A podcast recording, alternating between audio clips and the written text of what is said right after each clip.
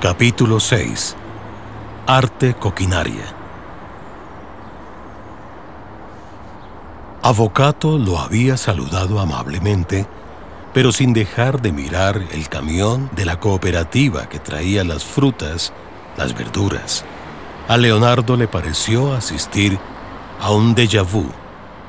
El gran chef Alain Passard hacía eso en l'Arpège, en París, tres estrellas Michelin. Frutas y verduras cultivadas en su propia granja bajo sus más estrictos parámetros.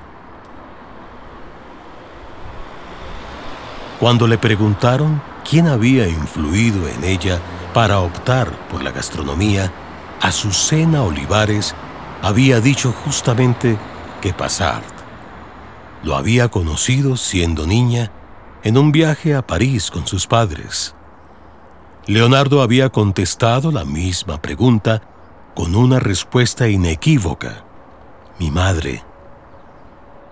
La cabeza de arte coquinaria olfateaba las verduras, las acariciaba, las sentía. Ya eran famosas las ensaladas del restaurante, servidas con mango, con frutos rojos, con maracuyá. Ponía así en práctica otro secreto que el sentido gastronómico de Felice Avocato había expandido, el valor de los sabores agridulces. Un principio al que Leonardo también se había acercado. Ricorda bene, Giovanni Leonardo, le dijo. La prima condizione della buena cocina es usar buenos productos. No se pueden admitir mediocridades.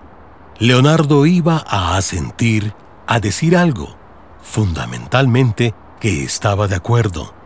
Sí, señor. Pero Avocato terminó la frase. Io, io finito. Vai alla officina. Le van a ofrecer un caffè, Leonardo. Eh, sabía que el historiador francés Jules Michelet afirma que el nacimiento de la civilización occidental ilustrada se debe a la conversión de Europa en una sociedad bebedora de café, dijo Leonardo automáticamente, y luego cayó en cuenta que había interrumpido a su anfitrión. Perdón. Me no, me no, ¿cuál es perdón? dijo Avocato, asombrado porque el chico supiera ese apunte histórico. Sei ben informato, ragazzo. Anda, beh, tómate ese café. Allá está la otra persona que enviaron de la escuela.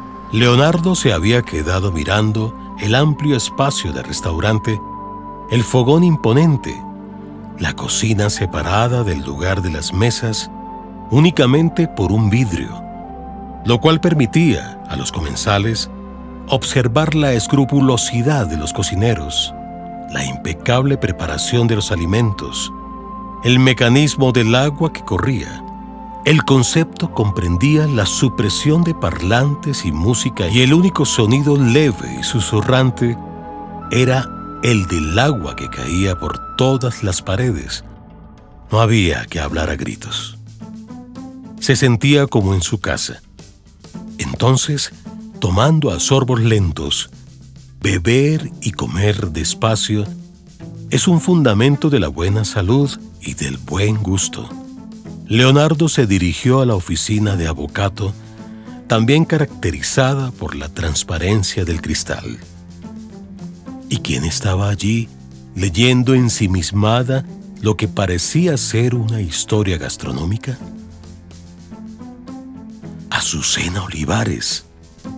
No puede ser, pensó Leonardo, forzando una sonrisa cuando llegó a la puerta y ella levantó la mirada sin expresar la más remota emoción. ¿Qué iba a pasar aquí? Avocato los iba a entrevistar y después a escoger quién se quedaba en la práctica. Les pedirían que cocinaran y ese sería el fundamento de la decisión. ¿Por qué justamente para esta gran oportunidad la compañía y la competencia era Azucena Olivares? No tuvo tiempo de resolver sus dudas. Felice Avocato entró como una tromba y les pidió a los dos que se sentaran alrededor de una pequeña mesa que servía justamente para las reuniones. El tiempo corría, dijo el chef de arte coquinaria, y en menos de lo esperado, el restaurante estaría lleno de comensales. Y esto parecía ser estrictamente cierto. Un contingente de personas vestidas de blanco se afanaba por disponer los alimentos y sobre los fogones comenzaban a reinar las ollas. Eh, andiamo al punto, dijo Avocato, sentándose a su lado y enfatizando la pertinencia de su frase. Si ambos están aquí es porque son buenos estudiantes. No tengo la menor duda.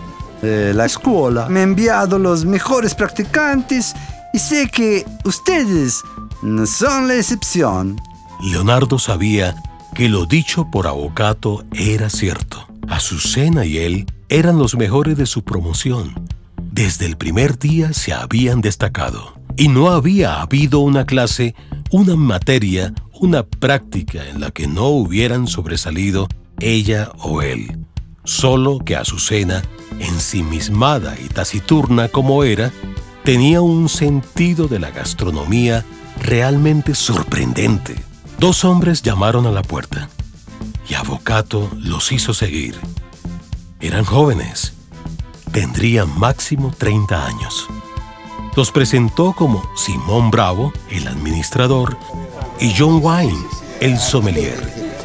Se cruzaron saludos de cortesía, hicieron unas precisiones sobre el menú del día y se retiraron con la misma educación con la que entraron. Leonardo percibió en todos la misma actitud y pensó para apuntar en su cuaderno de notas de buen gusto. Es la cultura corporativa, el sentido común, lo que convierte a un grupo de personas en un equipo. Tener los mismos valores, principios similares, protocolos equivalentes en la solución de conflictos. Muy importante factor para el desarrollo de los sitios de comidas. Y sobre todo, de los restaurantes. Avocato volvió a la conversación con los estudiantes y sacó a Leonardo de sus cavilaciones. Me ha sorprendido la cultura eh, culinaria de ambos, eh, de decirles con toda sinceridad. Refirió el chef.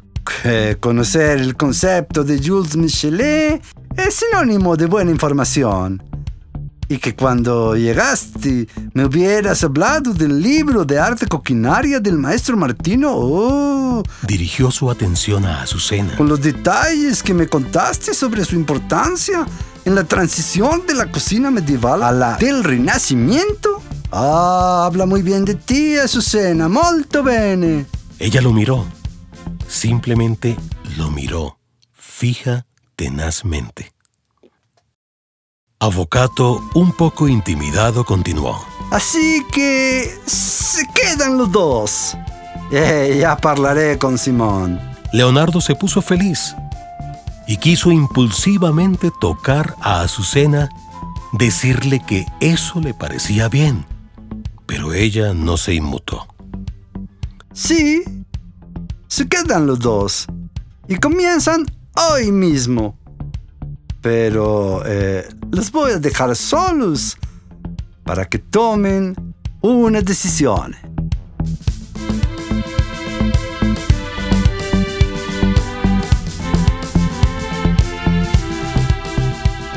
Están escuchando Jeff.